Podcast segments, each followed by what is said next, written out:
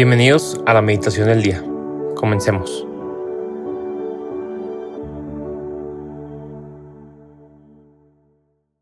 En el nombre del Padre, del Hijo y del Espíritu Santo. Amén. Espíritu Santo, te pido que me ilumines este día, que me digas el mensaje que, que necesito recibir, mensaje de amor, de fortaleza, de esperanza, de alegría, de paz. Hoy es sábado 4 de marzo de 2023 y el Evangelio que vamos a meditar se sitúa en Mateo capítulo 5, versículos del 43 al 48.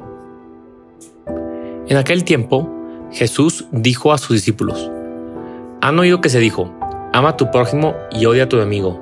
Yo en cambio les digo, amen a sus enemigos, hagan el bien a los que los odian y rueguen por los que los persiguen y calumnian, para que sean hijos de su Padre Celestial, que hace salir su sol sobre los buenos y los malos, y manda su lluvia sobre los justos y los injustos. Porque, si ustedes aman a los que los aman, ¿qué recompensa merecen? ¿No hacen eso mismo los publicanos? ¿Y saludan tan solo a sus hermanos? ¿Qué hacen de extraordinario? ¿No hacen eso mismo los paganos? Ustedes, pues, sean perfectos, como su Padre Celestial es perfecto. Palabra del Señor. Gloria a ti, Señor Jesús. Me quisiera enfocar en la primera parte de este Evangelio, que Jesús dice, han oído que se dijo, ama a tu prójimo y odia a tu enemigo. Y lo dice, yo en cambio les digo. Y esto era muy escandaloso para un judío, en el contexto que, que Jesús vivió. La ley era lo más importante para un judío, ¿no? Y creo que es muy hermoso pensar que realmente Jesús viene a dar plenitud a la ley. La primera lectura de hoy dice, en aquel tiempo Moisés habló al pueblo y le dijo, el Señor tu Dios te manda hoy que cumpla estas leyes y decretos. Guárdalos por tanto y ponlos en práctica con todo tu corazón y con toda tu alma. Has oído al Señor declarar, declarar que Él será tu Dios pero solo si tú caminas por sus sendas, guardas sus leyes, mandatos y decretos y escuchas su voz. Creo que esta parte de la primera lectura tiene mucho que ver, mucho que ver con el Evangelio y me encanta que la iglesia eh, nos haga como la parte completa. Y es, o sea, es entendible que un judío pueda entender y pueda malinterpretar un mensaje como este, porque dice solo si cumples los decretos, ¿no? Escucha su voz. Pero sin embargo, en el Salmo dice algo muy hermoso. Es el, Salmo de este día, el Salmo 118, dice: Dichoso el que es fiel a sus enseñanzas y lo busca de todo corazón. Y si bien, claro que también dice que se observen los, preceptos y se cumplen los mandamientos, creo que se había perdido un foco de que realmente lo más importante era buscar al Señor de todo corazón. Y, no es que al Señor no le guste enseñar su ley y que se cumpla su ley. Claro que no. Pero creo que Jesús viene a darle toda la plenitud del mundo a estos mandatos que realmente, como bien es dicho, el mandato de Jesús es el mandamiento del amor, ¿no? Amar, amar en plenitud. No es que antes Dios quería que odiaras a, a tu enemigo como tal, ¿no? Sino te está diciendo, al, menos ama a tu prójimo, al menos ama a tu prójimo.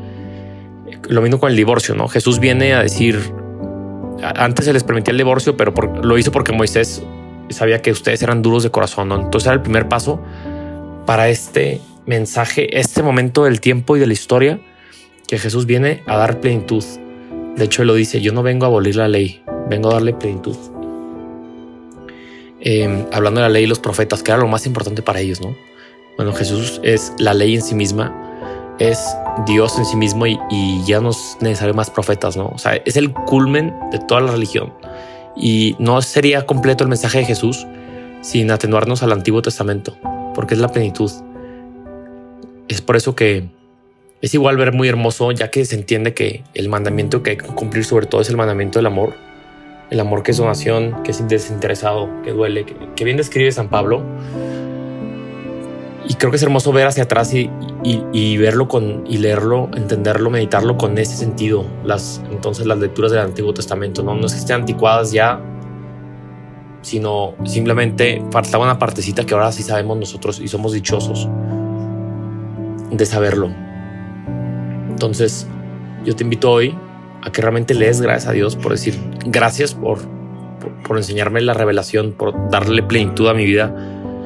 Y si tú eres una persona que vive su catolicismo de una forma muy moralista, de cumplir, no cumplir, de si es pecado no pecado, de hasta dónde, pídele hoy al Señor que te libere de eso, porque Dios no quiere eso para ti. Dios no es un Dios moralista, Dios no es un Dios que quiere que te bases en un libro o en unas enseñanzas.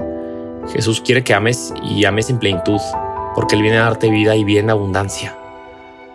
No quiere que solo hagas lo que hay que hacer, porque efectivamente el ejemplo que pone el Evangelio en la segunda parte que no hemos reflexionado dice, si aman a los que lo aman, ¿qué recompensa merecen? De hecho, hay un Evangelio, el joven rico, que dice, yo he cumplido estos mandamientos desde muy chico, ¿no? ¿Qué me falta? Y es verdad, tú por más que cumples los mandamientos, lo puedes hacer, pero eso no implica que seas un, el, el grado mayor de santidad que Dios te llama en este momento. Porque el amor va mucho más allá solamente de, los diez mandamientos.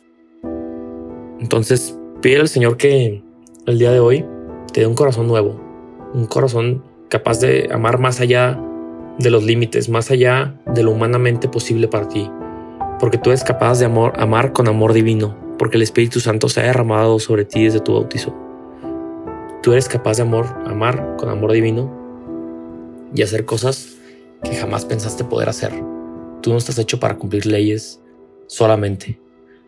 Estás hecho para que tu corazón se expanda cada vez más, que conozca lugares de amor, límites de amor que nunca había conocido.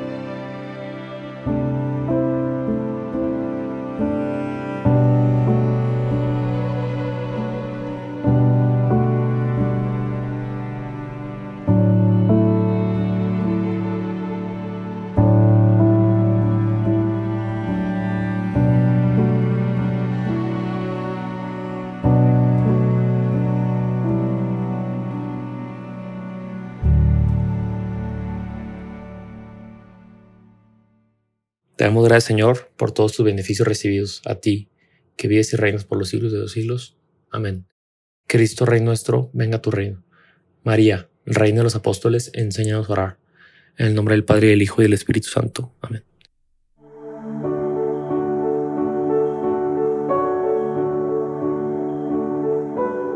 Permanece meditando lo que más te haya llegado al corazón. Nos escuchamos mañana.